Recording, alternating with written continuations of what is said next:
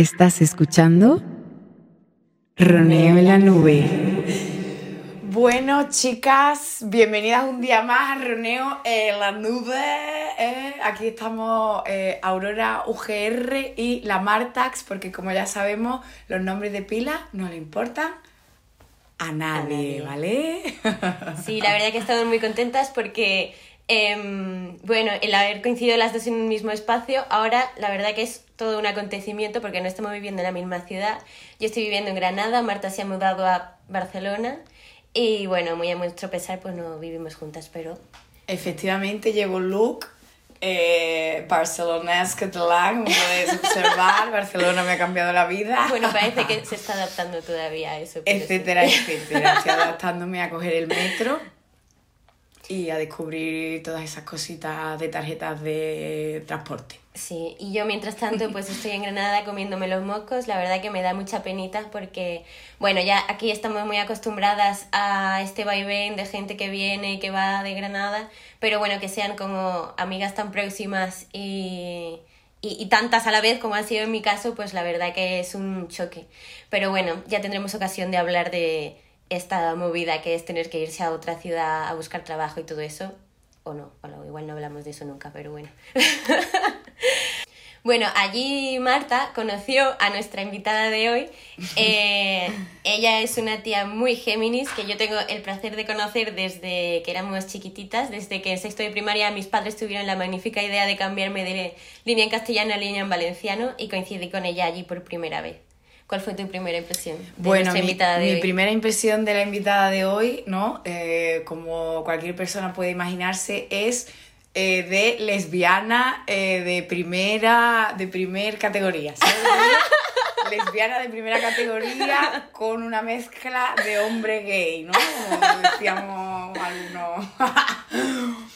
Efectivamente, no hay dudas. Pues sí, bueno, contamos con ella porque mm, para ella, en muchos sentidos, la vida real es Internet. Yo que la conozco bien, eh, he visto como todo ese progreso de su vida en Internet y la verdad es que se mueve como nadie en estas dinámicas de las redes sociales. Hemos pensado en ella además porque hace tiempo vivió un episodio que mm, un gran conflicto que vivió en sus carnes con su cuenta de memes, eh, que para mí conecta con muchísimos temas muy interesantes como son las percepciones, las distintas percepciones del consumo de imágenes en internet, el copyright, los derechos de autor y muchas cositas más.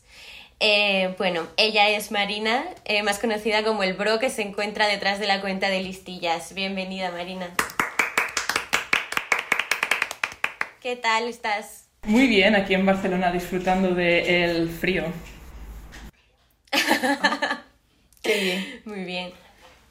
Por ejemplo, eh, bueno, esto de, de decirte pro es porque ha sido un temita en tu, en tu vida, en tu cuenta de memes de listillas, ¿no? Como que al principio había mucha gente que no sabía realmente quién estaba detrás y te mandaban mensajes diciendo, oye, bro, muy bueno ese último meme, ¿no? Era terrible, era como en un momento como que una tía no podía hacer shitposting y solo eras una tía si tenías una cuenta de memes referenciada a los cuidados y todo esto. Entonces era terrible. La única buena cosa que sí que pasaba es que cuando a lo mejor te robaban algún meme o algo y ibas a, ibas a hablar con ellos, te contestaban, o sea, te contestaban, había un diálogo, porque como eras un bro, y está esto todo la cultura bro y todo esto, te respetaban. Luego cuando dije que era una tía, ya era tipo de calla puta y ahí que contestas. De jueves a viernes de Claro. 5 a 6, es como... Claro, en plan, a ver, cuando abras una cuenta hablando de, de la psicología de los afectos, ya hablamos, ¿no? ya podré a, a valorarte como mujer que eres. Una ¿no? pregunta, eh, eh, dentro de esos mensajes que los bros te han, igual te han enviado pensando que tú eras otro bro, ¿tú te has metido en el papel de bro y le has seguido la bola? Obviamente soy Géminis, eh, la más falsa de todas, cariño. No, claro que sí, simplemente por saber a dónde me lleva esto, ¿no? O sea, cuando te metes a hacer lo de los memes, la memesfera y todo esto, es un poco de a ver este mundo que se cuece y es me meto hasta el fondo, si no, no me meto. Efectivamente. Para mí, la verdad, Marina, tu cuenta es como. O sea, no sé si esto es una flipada o qué, pero es como una especie de archivo de. Pues eso, de clichés, de saberes comunes, ¿no? De conocimientos compartidos que acaban por, pues eso, por convertirse en clichés que decimos, madre mía, has dicho esto, ¿no? No me lo puedo creer, ¿no? O sea, es como, no sé, un compendio súper ecléctico de frases hechas y que, y que además representan distintos perfiles de, de, nuestra cultura, ¿no? Eso es como un poco mi lectura así más seria, obviamente todo como en un velo de humor y de, de llevar como todo al absurdo, ¿no? O sea, y también es como, no sé si estás cansada de contar esto, si te han hecho entrevistas y todo eso, pero ¿cómo fue este momento de decir, tengo que hacer una cuenta de memes sobre esto? Tía, pues es la cosa de que empiezas a escuchar un montón de frases que no entran dentro ni de refranes ni de dichos y es como, ¿de dónde sale esto? Y empecé como a coleccionarlas en plan en las notas del móvil y en un momento que dije, ¿y si lo pongo en Instagram y los coleccionamos entre todos, no? Y ahí pues empezó ya lo que es el meme y, y toda esta cosa de fuera. Pero sí muy fuerte, o sea, yo le llamo mucho el refranero millennial, porque es el refranero desde el punto de vista millennial, ¿no? Total. Y me acuerdo que, o sea, que algunas de las primeras frases que tú pusiste salieron de nuestro grupo de WhatsApp de colegas de toda la vida del pueblo. O sea, y, y los primeros seguidores, la mayoría eran de Granada por la cara. No sé muy bien por qué. Yo nací en Granada y no he ido en mi vida a Granada, pero algún día fui a este reencuentro. Y una pregunta, Marina, en cuanto a la estética que tomas tú en tu, en tu cuenta de listilla, eh, ¿en qué momento se te ocurrió recopilar todas esas fotos de archivo y ese lettering de brillo feo? Lo ha dicho. Pues eh, sin más, o sea, fue un momento de qué persona diría esto y me di cuenta que si tú en Google pones hombre blanco, mano derecha levantada, bla, fondo blanco, te aparece ese tipo de persona. Entonces ya de hecho ya metí lo de quería que fuera neón porque quería que fuera como en plan de hacerlo ridículo. Y ya cuando tenía lo de la marca de agua ya fue ya como ya no puede ser más ridículo. Que de hecho me, me habló muchísima gente en plan de seguidores de, Buah, pásame la foto y te quito la marca de agua y así lo tienes. Y es como, tío, no. Claro, claro. No, no, me encanta así tal cual, ¿no? Como ya es como una estética eso, la, la marca de agua. Qué fuerte. Oye, y en, en tu último bolo en Barcelona, o sea, en Barcelona, no en Zaragoza, que la última vez dijimos Teruel por la cara, pero no, era en Zaragoza, hablabas de cómo identificar a una listilla, o sea, cómo las distintas categorías que tú eh, englobas dentro de la categoría de listillas, como madre, abuela, charo, bro, ¿no? Cuéntanos un poco más de eso. Pues tía, es como que em, cada persona diría que es frase según en el contexto que vive de la sociedad. Entonces, es como, yo qué sé, una madre diría a qué voy yo al encuentro, una charo sería tipo lo mismo pero con maldad, como al mendigo dale comida y no le des dinero que se lo gaste en drogas. Claro. Ahí vas tirando, ¿no?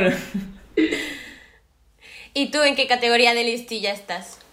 Yo creo que soy listilla neutra, que es como ir diciendo datos así como Napoleón era bajito, la muralla china se ve desde el espacio, como... Pequeños datos ahí. La está preparada. Bueno, ese no, ese no, pero... Ahora te cuento cuando nos sentemos. es mi preferida siempre. Eso es como todo, ese, ese me gusta mucho. Eso es buenísimo. Eso es como todo, la verdad que es muy recurrente y sirve para, literalmente para todo.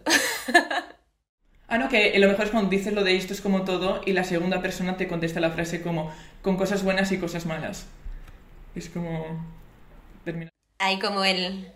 Eh, una pregunta, ¿y tú dirías, por ejemplo, que Aurora sería una listilla bien? Diría que Aurora, a sus 18 años, de 18 a 20, fue una listilla bien.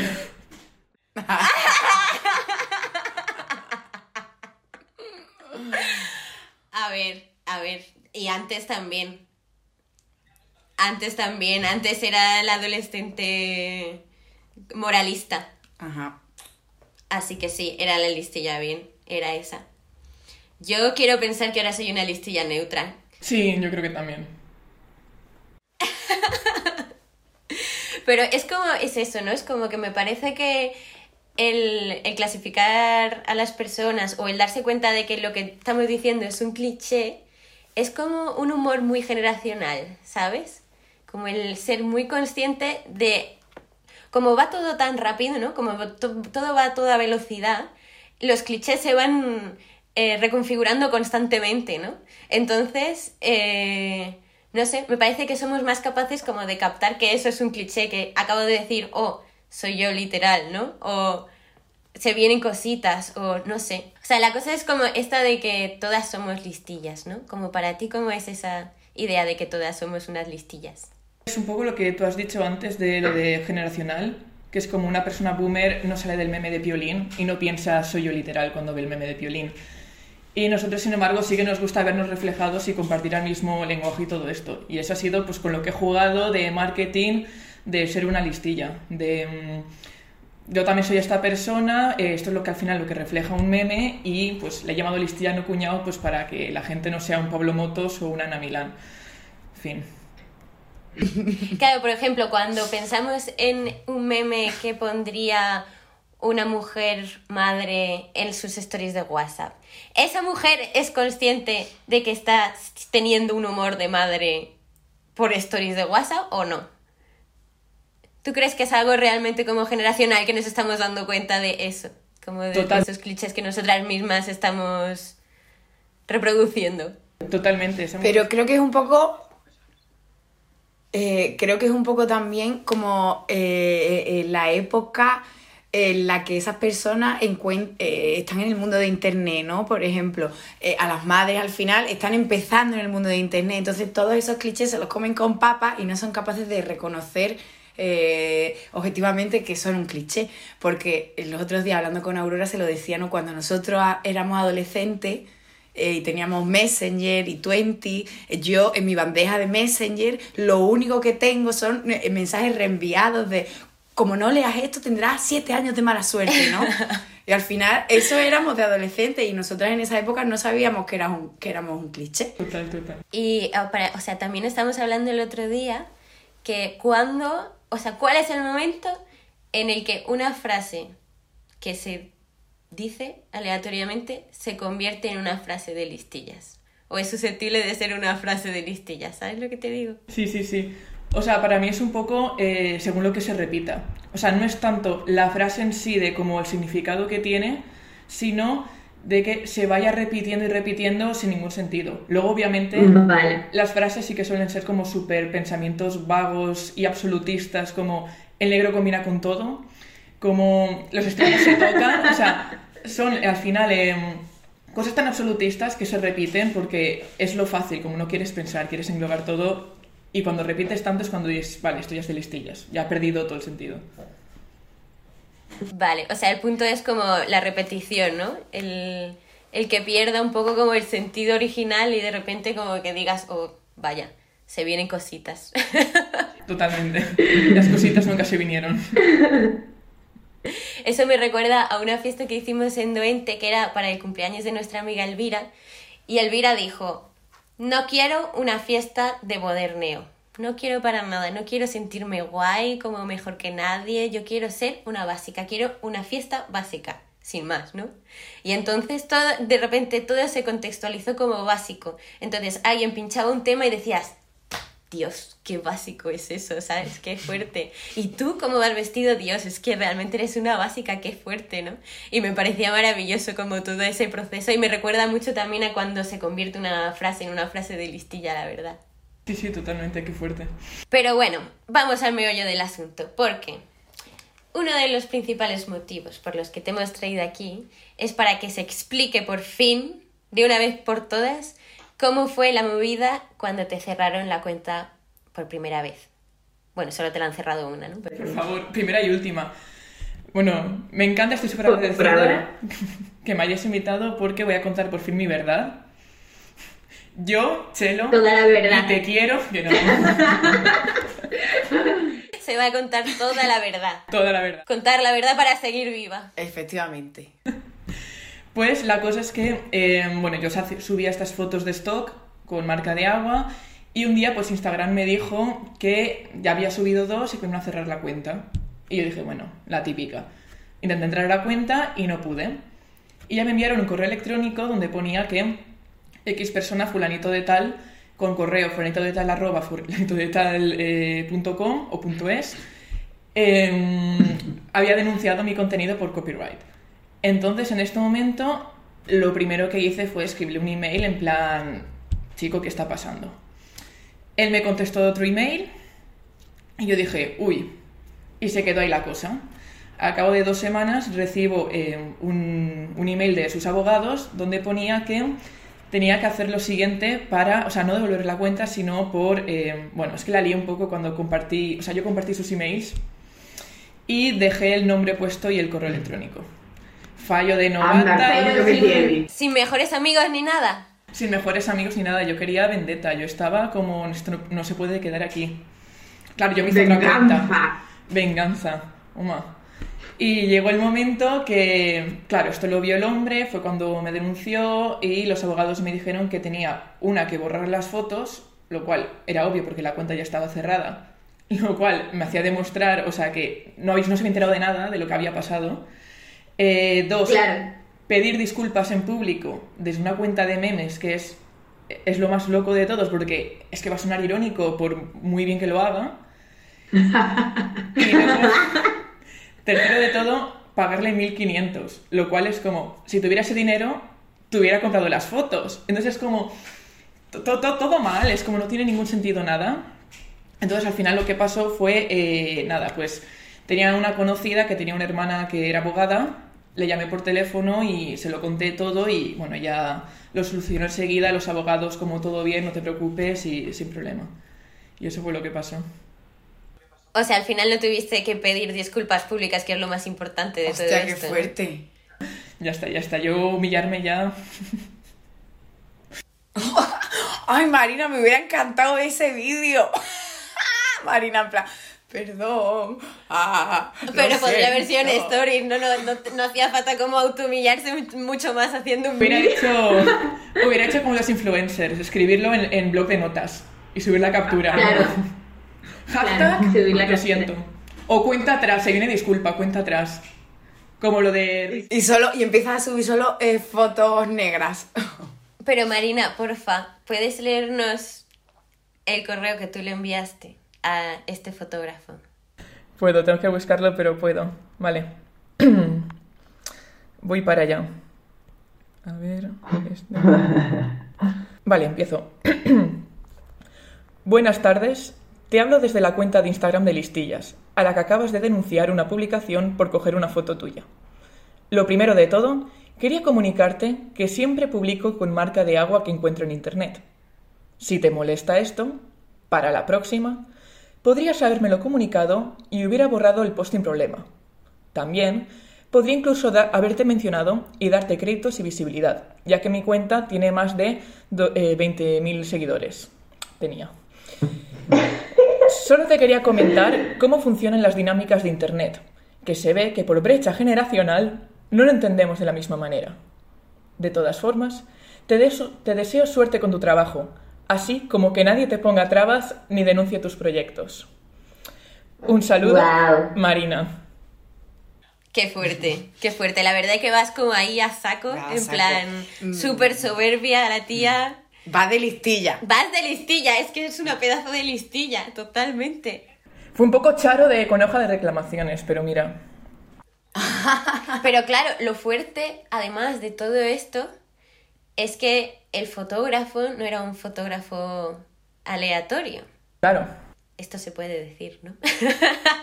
el fotógrafo era el que había hecho las fotos del famoso meme de Distracted Boyfriend, ¿no? Esa, bueno, lo pondremos la imagen aquí, pero, eh, o sea, a él le habían cogido esa, esa imagen de esa sesión de fotos que hizo para venderlas en stock y se convirtió en el meme como de los más virales de 2018, por ahí, ¿no?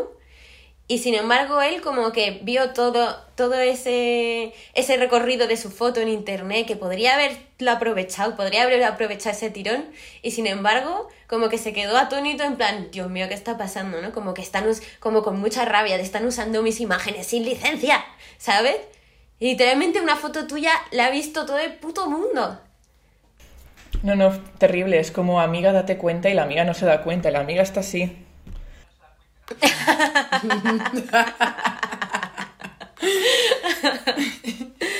Pero bueno, o sea, luego la respuesta que él te da, que es también como, quiero que se va... ¿Quieres leerla? Puedo leerla, lo que pasa que es larga, pero puedo coger aire. Vale, venga, vamos a ello. Hola Marina, soy fulanito de tal, propietario del copyright de alguna de las fotos que usas con marca de agua, es decir, sin haber pagado su licencia de uso y por lo tanto de manera ilegal. Nosotros hacemos fotos publicitarias para su venta y nos ganamos la vida con ello. No hacemos memes. Las dinámicas de Internet puedo conocerlas o no, pero por desgracia parece que al mundo se le han olvidado otras dinámicas más importantes, como el respeto al Claro, trabajo. como- Vamos comentando por partes. Porque claro, ahí ya se ve el rintintín. El ri... Vale, sí. Dice como el respeto al trabajo de los demás que comentas de soslayo en tu última frase. Claro, ahí se ve ya el rintintín de lo que yo hago, que es como crear contenido real, como de autor, vale mucho más que lo que tú haces, que son los memes, ¿no? Que son una cosa que no tiene ningún valor. Trabajo digno. Totalmente, o sea que no es profesional, que es sin más. Bueno, seguimos. Cuando usáis mis fotos sin pagarme para hacer memes, estáis devaluando mi portafolio, quemando la imagen publicitaria, limitándola de mis modelos y dificultando que encuentre modelos nuevos, ya que no suelen querer que su trabajo de modelos se vea ridiculizado constantemente en memes o que se les persiga en redes y se les acose con comentarios de todo tipo, muchos hirientes, cuando ellos y yo solo estábamos trabajando cuando hicimos estas fotos. ¿Queremos comentar? Claro, a esto es, un tema, o sea, comentamos, ¿no? Porque ahí tiene parte de razón, quiero decir, imagínate que tú haces una sesión de fotos y que tu cara mm, se viraliza y no tienes ningún control de, de lo que está pasando ni del contenido que está reflejándose como en, en tu cara, ¿no? O sea, la Marta, por ejemplo, también hizo una... fue modelo para fue modelo para una tienda, o sea, para una tienda, para una óptica aquí en Granada. Y había algunas fotos chulis y había otras fotos que a Marta A no ver, le convencían. yo te voy a decir una cosa, esa foto es carne de meme, ¿me entiendes? ¿no? O sea, la foto esa mía, Pásamela que te la ¿tú voy la a... has visto, no, Marina? Creo que sí. Marta sale como así dormidita, como apoyada en la barriga de un señor mayor. Y estaban como imitando eh, una peli de Almodóvar, no sé, como una escena de una peli de Almodóvar. No sé qué peli es, la verdad, para mí es nueva. Bueno, no la conozco. imagínate que eso se viraliza y que sale tu cara. Pues es que en realidad, ¿cuál es la solución ante, ante eso? Pedir que la ¿Pero cuál puedan la borrar. solución? Vale, me- O sea, pedirle, o sea, quiero decir, no legal, pero sí puedes decirle a esta persona, oye, puedes borrar esta foto, puedes eliminar este contenido. O creo que como han cambiado las dinámicas, tú antes de hacerte una foto, uno de los puntos que se tiene que incluir en el contrato es si te haces viral, tienes que saber que o no puedes eliminar o, o sea, como incluirlo dentro de contratos. Vale, pero eh, claro, yo digo no la solución en contra, sino en mi caso, eh, imagínate que esa foto de esa óptica mía ahí apoyada en la barriga de un señor sonriente eh, se hace viral. Y ahora yo me pego toda, me pego en plan fama. ¿Sabes lo que te digo? Como, como, bueno, en realidad sería como aceptando un poco, ¿no? Esa viralización, ¿no? Y mm, metiendo el codo, ¿no? Un poco. Claro, o sea, evidentemente, pues tienes consecuencias negativas, ¿no? No sé si, como si estas modelos han recibido acoso o comentarios, lo que sea, ¿no? Como que al final es desagradable, pero de alguna forma tu cara es súper famosa. O sea, si tú realmente quieres como ser famosa, es que ya tienes como un filón ahí, ¿no? Como Sí. súper fuerte.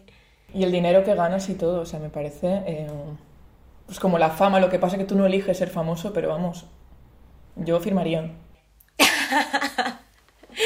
Eh, bueno, sí, seguimos a ver qué más tiene que decirnos el fotógrafo. Dicho de otro modo, cuando usáis mis fotos para hacer mem- memes sin pagar, me perjudicáis a mí y a mis modelos, y ni ellos ni yo ganamos nada, porque nuestro trabajo es otro que no tiene nada que ver con memes. Otra cosa sería que nos forráramos con los memes, que entonces asumiríamos las consecuencias, pero no es así, solo nos perjudica y mucho.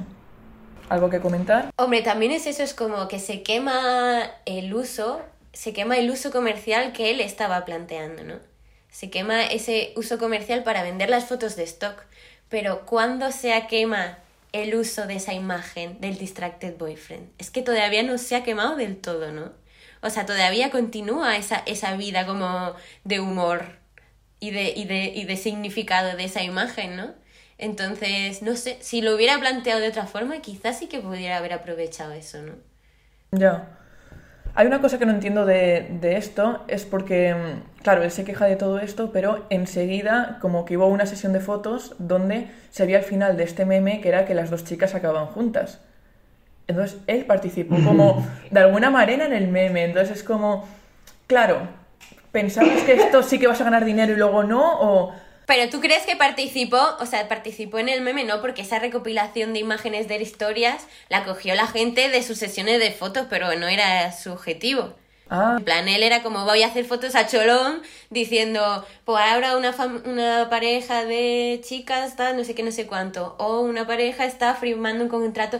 Claro, yo el otro día estaba en una inmobiliaria de un barrio de aquí de Granada y vi colgada en la pared una foto de los mismos modelos del meme de Distracted Boyfriend firmando un contrato y fue como, ¿qué movida es esta? O sea, como que esta imagen se sigue usando de una forma no memeística. O sea, la vida más allá del meme continúa para estas fotos de stock de este fotógrafo.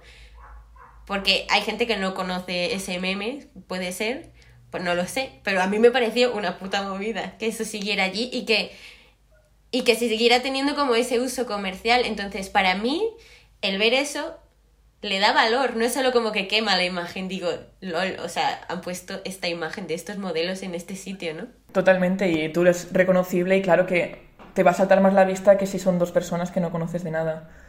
O sea, total. Bueno, ¿sigo? Venga, dale. Sí.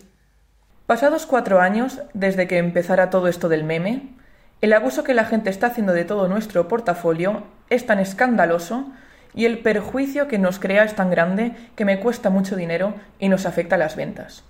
Ya que como mis fotos corren libres por internet y la gente cree que son gratis, cada vez menos gente las paga. Espero que entiendas que no podemos seguir permitiéndolo, ya que te comentaba, vivimos de nuestras fotos de stock. Fair enough.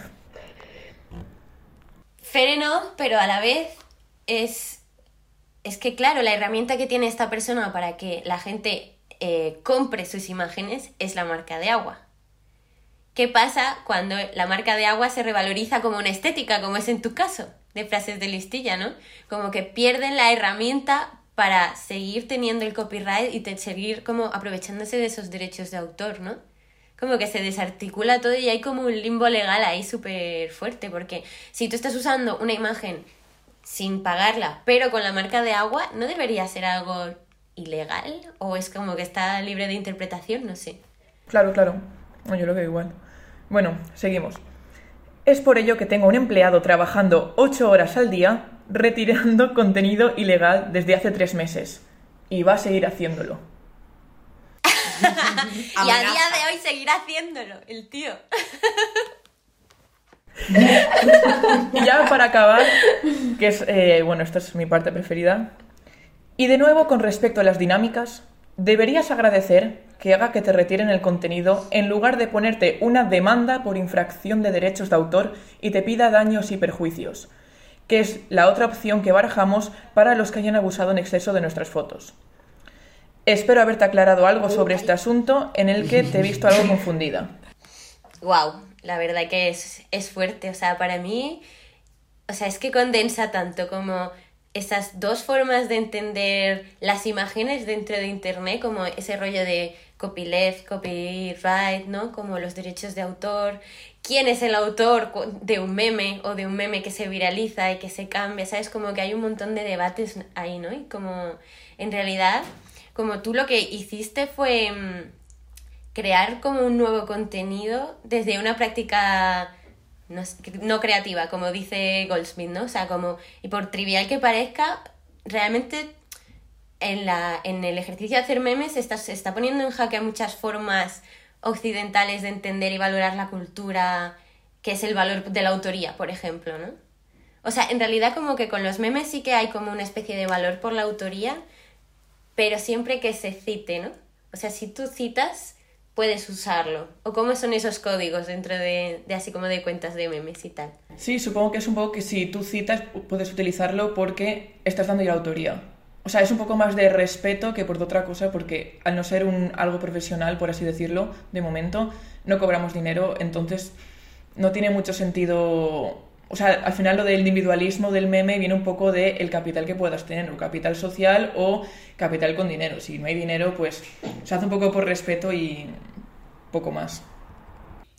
Claro, pero por ejemplo, cuando te roban a ti un meme y no te citan, sí que hay una rabia ahí de decir, esto es mío, joder. Esto es mío. O sea, sí que sigue habiendo un valor por, por haber sido la que se ha inventado eso. Sí, sí, sí, pero es todo cosa No digo del que ego. sea malo, ¿no? Pero Es todo del ego, o sea, ese es el problema.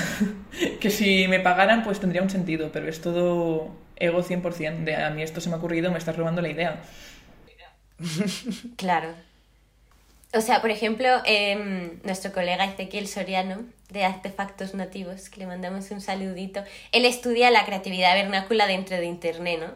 Y mm, él dice, por ejemplo, que todas estas prácticas creativas que se están generando en, en Internet son, o sea, implican cambios que son principalmente culturales, pero que también son políticos, incluso legales, ¿no? Como con toda esta la cuestión de, del copyright y todo eso, o sea, todo el tema de la, de la marca de agua, que se revaloriza como una estética, ya no existen como las mismas herramientas para que se siga valorando como la autoría de, de una obra, no sé, es como...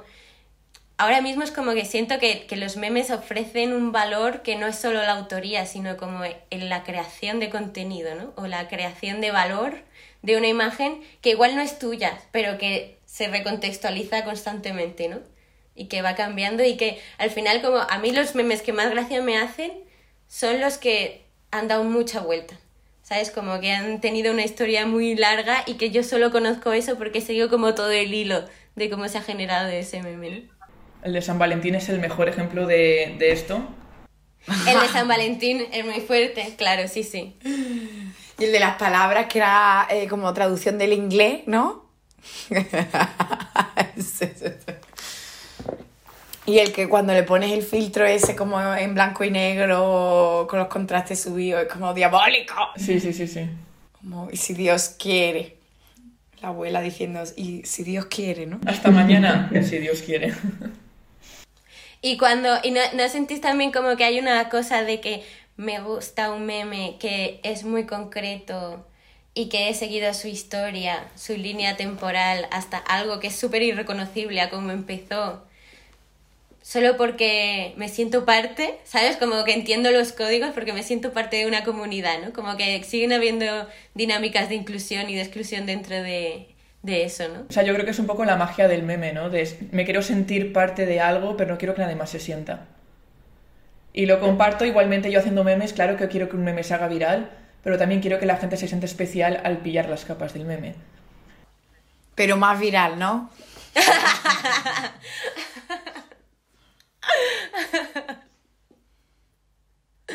Por ejemplo, hoy he subido uno que me ha gustado mucho, la verdad, que es la de, oh, una pareja de gays, ¿qué pensarán los, qué dirán los niños? Y el niño dice, y pinche le digo al pancho, pues que punche en un puncho. Vuelta a mis orígenes. me encanta, eso, obra de arte, de verdad, me encantan. Y tú como, aparte de esos códigos compartidos con una comunidad de consumidores y creadores que son al mismo tiempo una cosa y otra, em, ¿cómo te sientes con esto que a veces me has nombrado como memesfera? O sea, ¿cómo te has sentido también el desvirtualizar a gente que has conocido a raíz de tener la cuenta de memes? Pues tía, lo de la memesfera es algo muy fuerte, o sea, estuvo al principio como las cuentas que empezamos, hicimos super piña de hacer meme covers y todo esto, pero con el paso del tiempo es como, a ver, las gente que nos caía bien nos hemos conocido, la gente que no ha desaparecido, por así decirlo, y luego como que las cuentas han dejado como de ser cuentas de memes, la gente se ha ido dejando por el rollo de sigo trabajando, eh, no gano nada, por una parte, luego por otra parte por el rollo de necesito salir de- del ordenador, quiero hacer algo fuera porque, y aprovechar esta plataforma porque ya me he cansado, en plan de, desde el punto de vista más individualista como artista, de voy a hacerlo profesional. Y luego está la última, bueno, ahora viene un poco de shade, que tengo que decir. A ver, la polémica que nos gusta. Así los bracitos.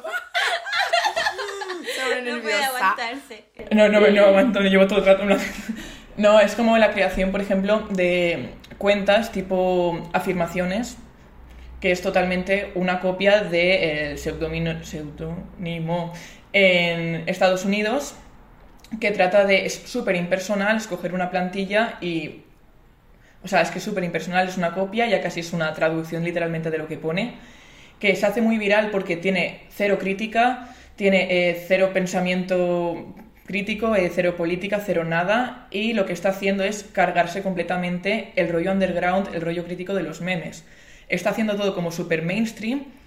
¿Y cuál es el problema de esto y las consecuencias? Pues que cualquier marca que antes eh, contactaba con nosotros y hacíamos la tontería de estoy haciendo algo para la marca, pero te pego un guiño, ¿sabes? Como lo de los venga monjas de ha mordido el anzuelo o algo así.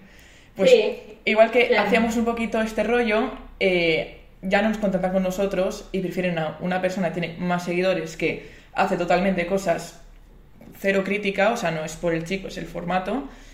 em, prefieren antes contratarlo a él, entonces es como si es quien se lleva siempre todas las colaboraciones, quien se lleva todo y todos los demás que estamos detrás, que estamos hem- hemos sido quien hemos hecho como esto de la memesfera aquí en España de alguna manera, es como ya no somos una opción para las marcas. Que tampoco es que sea nuestro point y de eso se trata, de que no es nuestro point, pero eh, los dinerinchis nos gustan, algo hay que comer. Habrá que, habrá que vivir. Los dinerinches también gustan, pero claro, por ejemplo, si tú de repente eh, te mojas y dices Israel no es un estado legítimo, pues igual Amazon ya no quiere contar más contigo, ¿no? Claro, claro. O sea, de normal sí que es verdad que aceptan bastante todo, que es lo que molaba, Sí. porque es como es tu estilo, quiero ganar dinero, si se hace esto viral, yo me hago viral. Entonces, la mayoría de cosas siempre estaba toda bien y era lo que molaba, o sea, ¿de qué sirve quitarle ese rollo crítico? Si te lo van a publicar igual. Es absurdo. Claro. Y luego, ¿cómo, cómo has vivido tú esta movida que es como hacer memes para publicidad? Pues, a ver, es, la primera vez fue como, uy, estoy segura que quiero hacer esto, porque al final es, claro, cambiarle todo el sentido a lo que es el meme. Pero por otra parte digo, puedo jugar desde dentro, aunque ya, ya no estoy jugando a mi juego, pero puedo jugar otro juego. Es una cosa bastante, bastante complicada. Lo que pasa que es eso, como he Claro. dicho antes, que al final lo que quiero es ganar dinero con lo que hago y al final es una manera que, aunque sea por su propio beneficio, que eso es obvio, pero hay alguien que está como confiando en tu trabajo de alguna manera.